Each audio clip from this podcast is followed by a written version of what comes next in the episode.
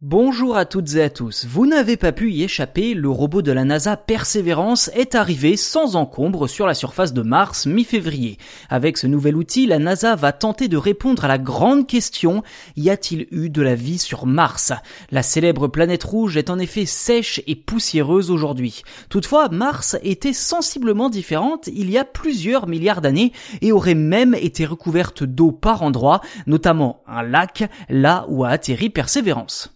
Si vous avez suivi les images spectaculaires de l'atterrissage du rover, vous avez peut-être remarqué les motifs rouges et blancs du parachute, une composition colorée assez inhabituelle et qui, comme l'explique la NASA, cachait un message secret. Un message décrypté par Maxence Abella, étudiant français de l'Epitech, aidé par son père. Le duo a en effet mis en évidence un code binaire, les barres rouges représentant le chiffre 1 et les barres blanches le 0, qui, une fois transposées dans notre alphabet, signifie Voyez grand, la devise du Jet Propulsion Laboratory de la NASA.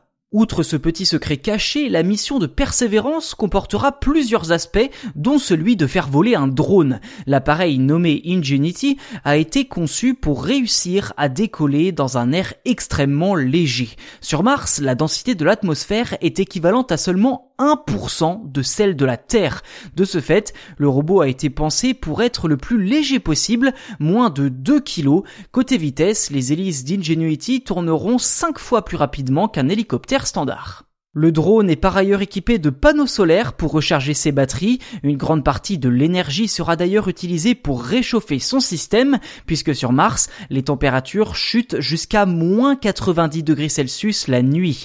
Ingenuity pourra également prendre des photos et des vidéos jusqu'à 5 mètres de hauteur. Et côté autonomie, chaque vol pourra durer environ 1 minute 30, notamment à cause du délai de transmission entre la Terre et Mars, environ 20 minutes.